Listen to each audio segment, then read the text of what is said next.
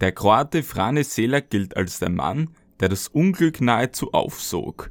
Der heute über 90-Jährige überlebte in seinem Leben ein Zugunglück, einen Flugzeugabsturz, einen Busunfall sowie drei Autocrashs und wurde einmal von einem Bus angefahren.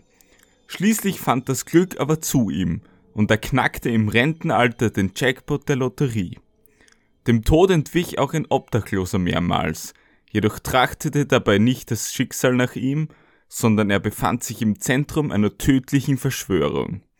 Dies ist die Geschichte eines Mannes, der nichts besaß, jedenfalls glaubte er das.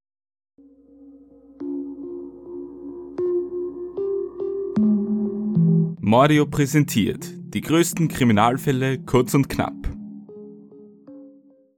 In der heutigen Ausgabe Michael Malloy, der Rasputin der Bronx. Michael Malloy wurde im Jahr 1873 geboren und stammte aus dem irischen County Donegal. In seiner Heimat wurde er aber nicht glücklich, weshalb der Wanderarbeiter in den 1920ern den Weg über den großen Teich antrat und nach New York City kam. Dort lebte er in den schäbigsten Ecken der Stadt und war die meiste Zeit über ohne Obdach. Ein permanentes Arbeitsverhältnis konnte Malloy im Big Apple niemals erreichen. Er tingelte vielmehr von einer Beschäftigung zur nächsten und war beispielsweise als Feuerwehrmann, Straßenarbeiter und Sargreiniger tätig. Die Zeiten waren hart und die große Depression offenbarte dem Mitte 50er keine großen Möglichkeiten, viel Geld zu verdienen. Sobald er zu Einkommen kam, investierte er dies rasch in seinen treuesten Begleiter, dem Alkohol, mit dem er die meiste Zeit seines Lebens verbrachte. Trotz der bestehenden Alkoholprohibition wurde der Sorgenbrecher in jeder Straße angeboten und das Geschäft sogenannter Flüsterkneipen florierte. Diese verkauften den Stoff trotz des Verkaufsembargos illegal und wurden zu einer lukrativen Einnahmequelle für die organisierte Kriminalität in New York City. Eine genau solche Kneipe befand sich auch in der Third Avenue zwischen einem kleinen Markisengeschäft und einer Werbewand in der Bronx. Von außen sah man bei Tag lediglich willkürlich gestapelte und verstaubte Kisten. Vorbeigehende Passanten munkelten vermutlich, dass dort niemals ein Laden seine Pforten öffnen würde. Doch der Schein trug bekanntermaßen, denn in der Nachbarschaft wusste man genau, dass in dem kleinen Shop ein nachtreger Betrieb herrschte. Das namenlose Etablissement wurde von Tony Marino betrieben, der tagtäglich hinter den Kisten die Zeit überbrückte, bis er bei Nacht wieder Gäste empfangen konnte. Die Einrichtung des Lokals war einfach gehalten. Ein Sofa, vier Tische, eine zusammengezimmerte Bar aus Sperrholz und ein gutes Aufgebot an Whisky füllten den Raum aus. Marinos Kneipe stand aber auch auf der imaginären Liste von Michael Malloy bei seinen häufigen Tours durch die lokalen Flüsterstuben. Malloy selbst zoff sich dort mit seinen Trinkpartnern nur allzu häufig die Krise schön und kannte dabei keine Limits, so dass es auch vorkam, dass er in einen Zustand der Bewusstlosigkeit geriet. Eines Abends im Januar 1933 war dies wieder der Status quo. Malloy schlief an der Bar seinen Rausch aus während Marino mit drei weiteren Gästen Karten spielte. Die drei anderen Männer an den Spielkarten waren der Barmann Red Murphy, Francis Pesca, seines Zeichens der Besitzer eines Bestattungsunternehmens, und der Obstverkäufer Daniel Kreisberg. Sie bliesen gemeinsam Trübsal über die schwierige Zeit. Allesamt waren sie in einer misslichen Lage, denn selbst Eigentümer lokaler Betriebe konnten häufig nur schwere Rechnungen begleichen.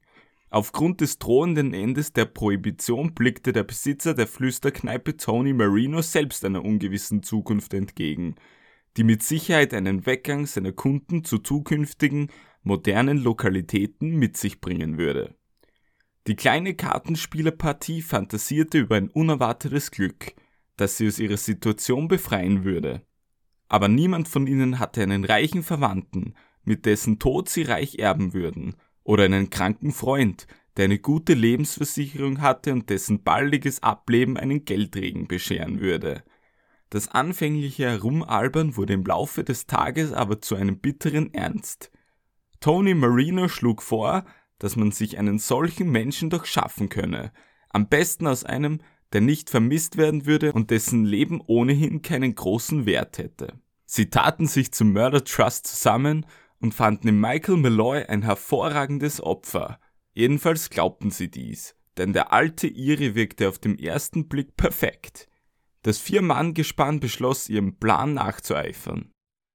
Der Bestatter Francis Pesca verfügte über die nötigen Kontakte und veranlasste Gespräche mit Versicherungsmaklern. Insgesamt wurden für Malloy drei Versicherungspolicen ausgehandelt, die einen Gesamtwert von beinahe 1500 US-Dollar besaßen. Nun locken heutzutage 1500 US-Dollar niemanden hinter dem Ofen hervor. Mit Berücksichtigung der Inflation sind dies in der heutigen Zeit aber umgerechnet beinahe 30.000 Euro. Tony Marino verführte Malloy dann mit dem Versprechen auf unlimitierte Gratis-Drinks zur Unterschrift. Die Policen unterzeichnete Malloy dann als der angebliche Florist Nicholas Mallory. Im Rahmen der Verträge wurde festgehalten, dass Red Murphy den Einzahlungsbeitrag übernahm und Pesca im Sterbensfalle als sein angeblicher Bruder Joseph Mallory zum alleinigen Begünstigten werden würde. Mike Malloy war mit seinen beinahe 60 Jahren vom Leben gezeichnet. Aufgrund seines unsteten Lebens und langjährigen Alkoholmissbrauchs war er ein körperliches Wrack.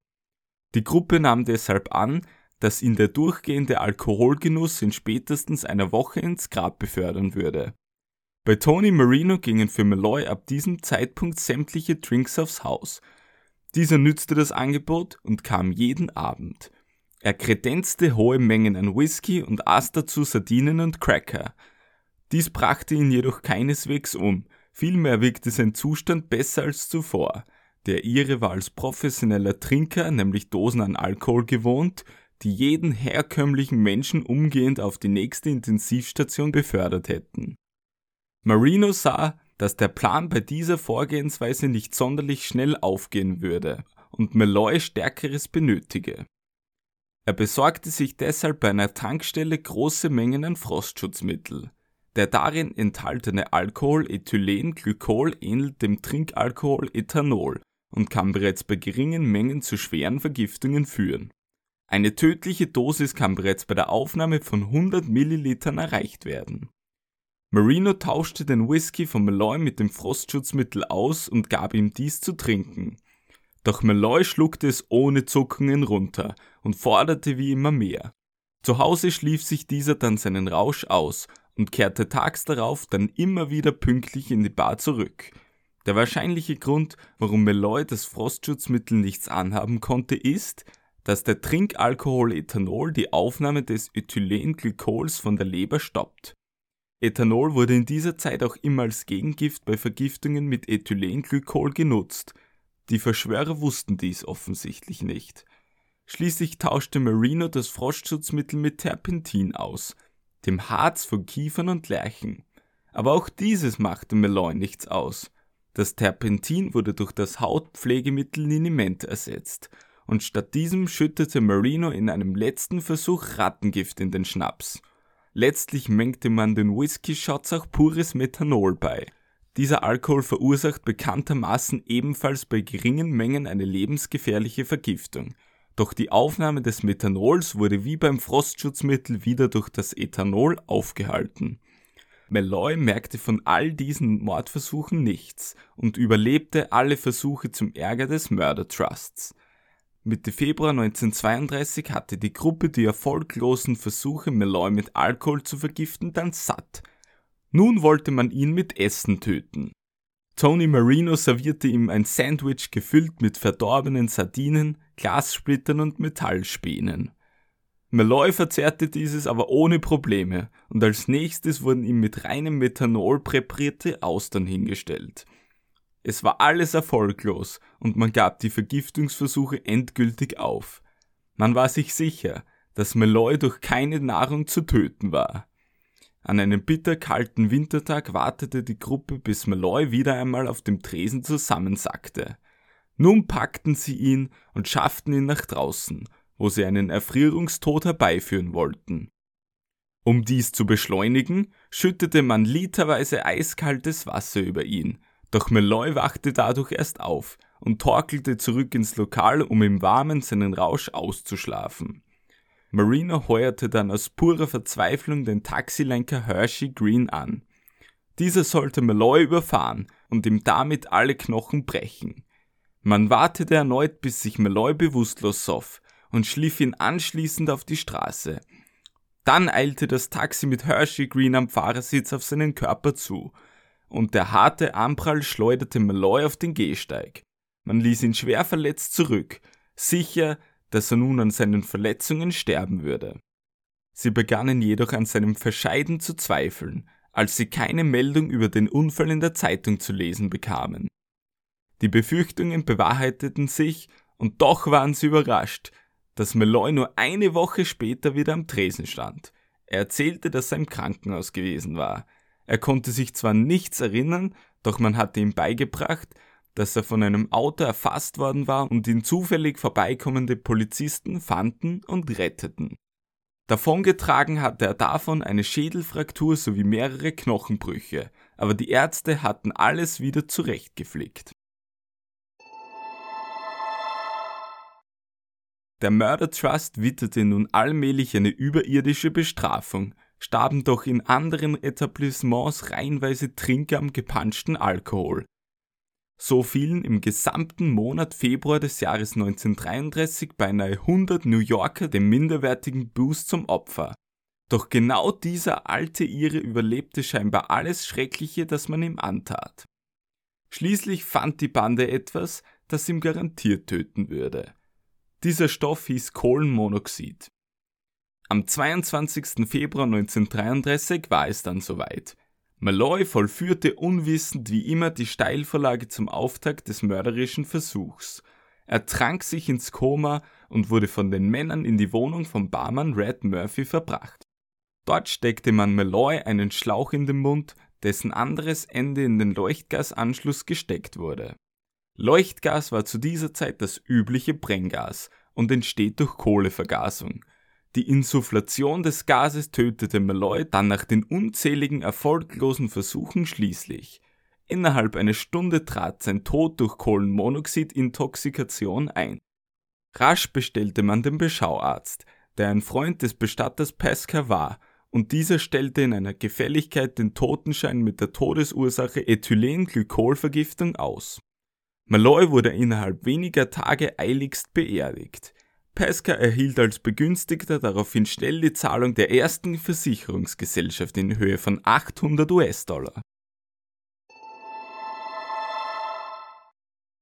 Die Gruppe hatte das herbeigesehnte Ziel vor Augen, doch dieses rückte schließlich wieder weit weg.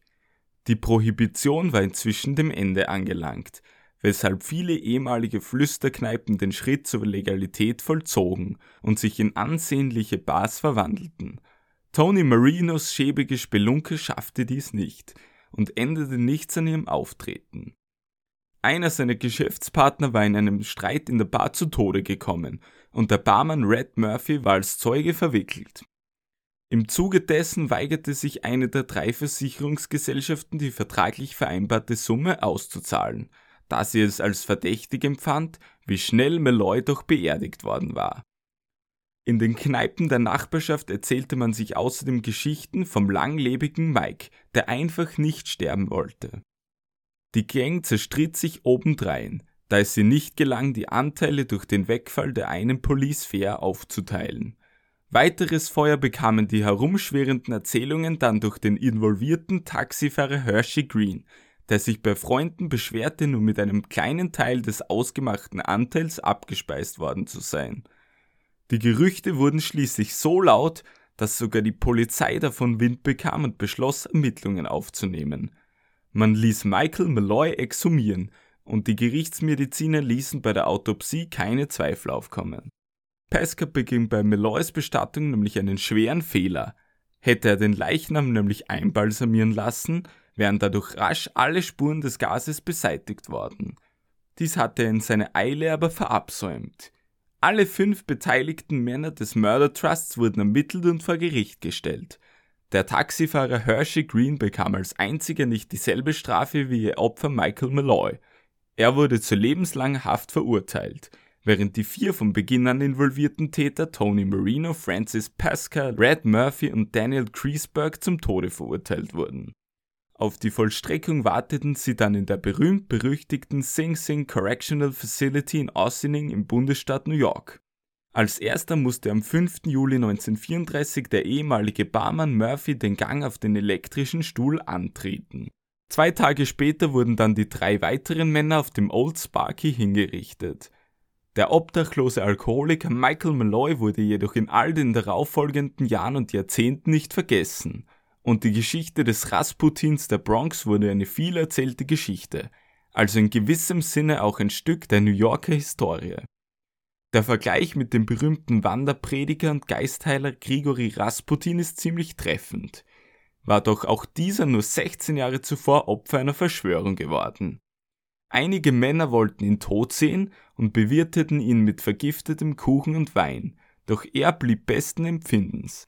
Dann wurde mehrmals auf ihn geschossen, doch er war noch immer am Leben, weshalb ihn die Gruppe von einer Brücke in einen Strom warf. Dies war die Geschichte von Michael Malloy, der nie ahnen konnte, dass man für Wochen vergeblich versuchte, ihn umzubringen. Ich hoffe, das neue Format von kurz und knapp erzählten großen Kriminalfällen der Geschichte hat euch gefallen. Wenn ja, würde ich mich sehr über eine positive Bewertung in der Podcast-Anwendung eurer Wahl freuen. Empfehlt dieses Machwerk auch gern euren Freunden und werft gerne einen Blick auf meinen Instagram- und Twitter-Account.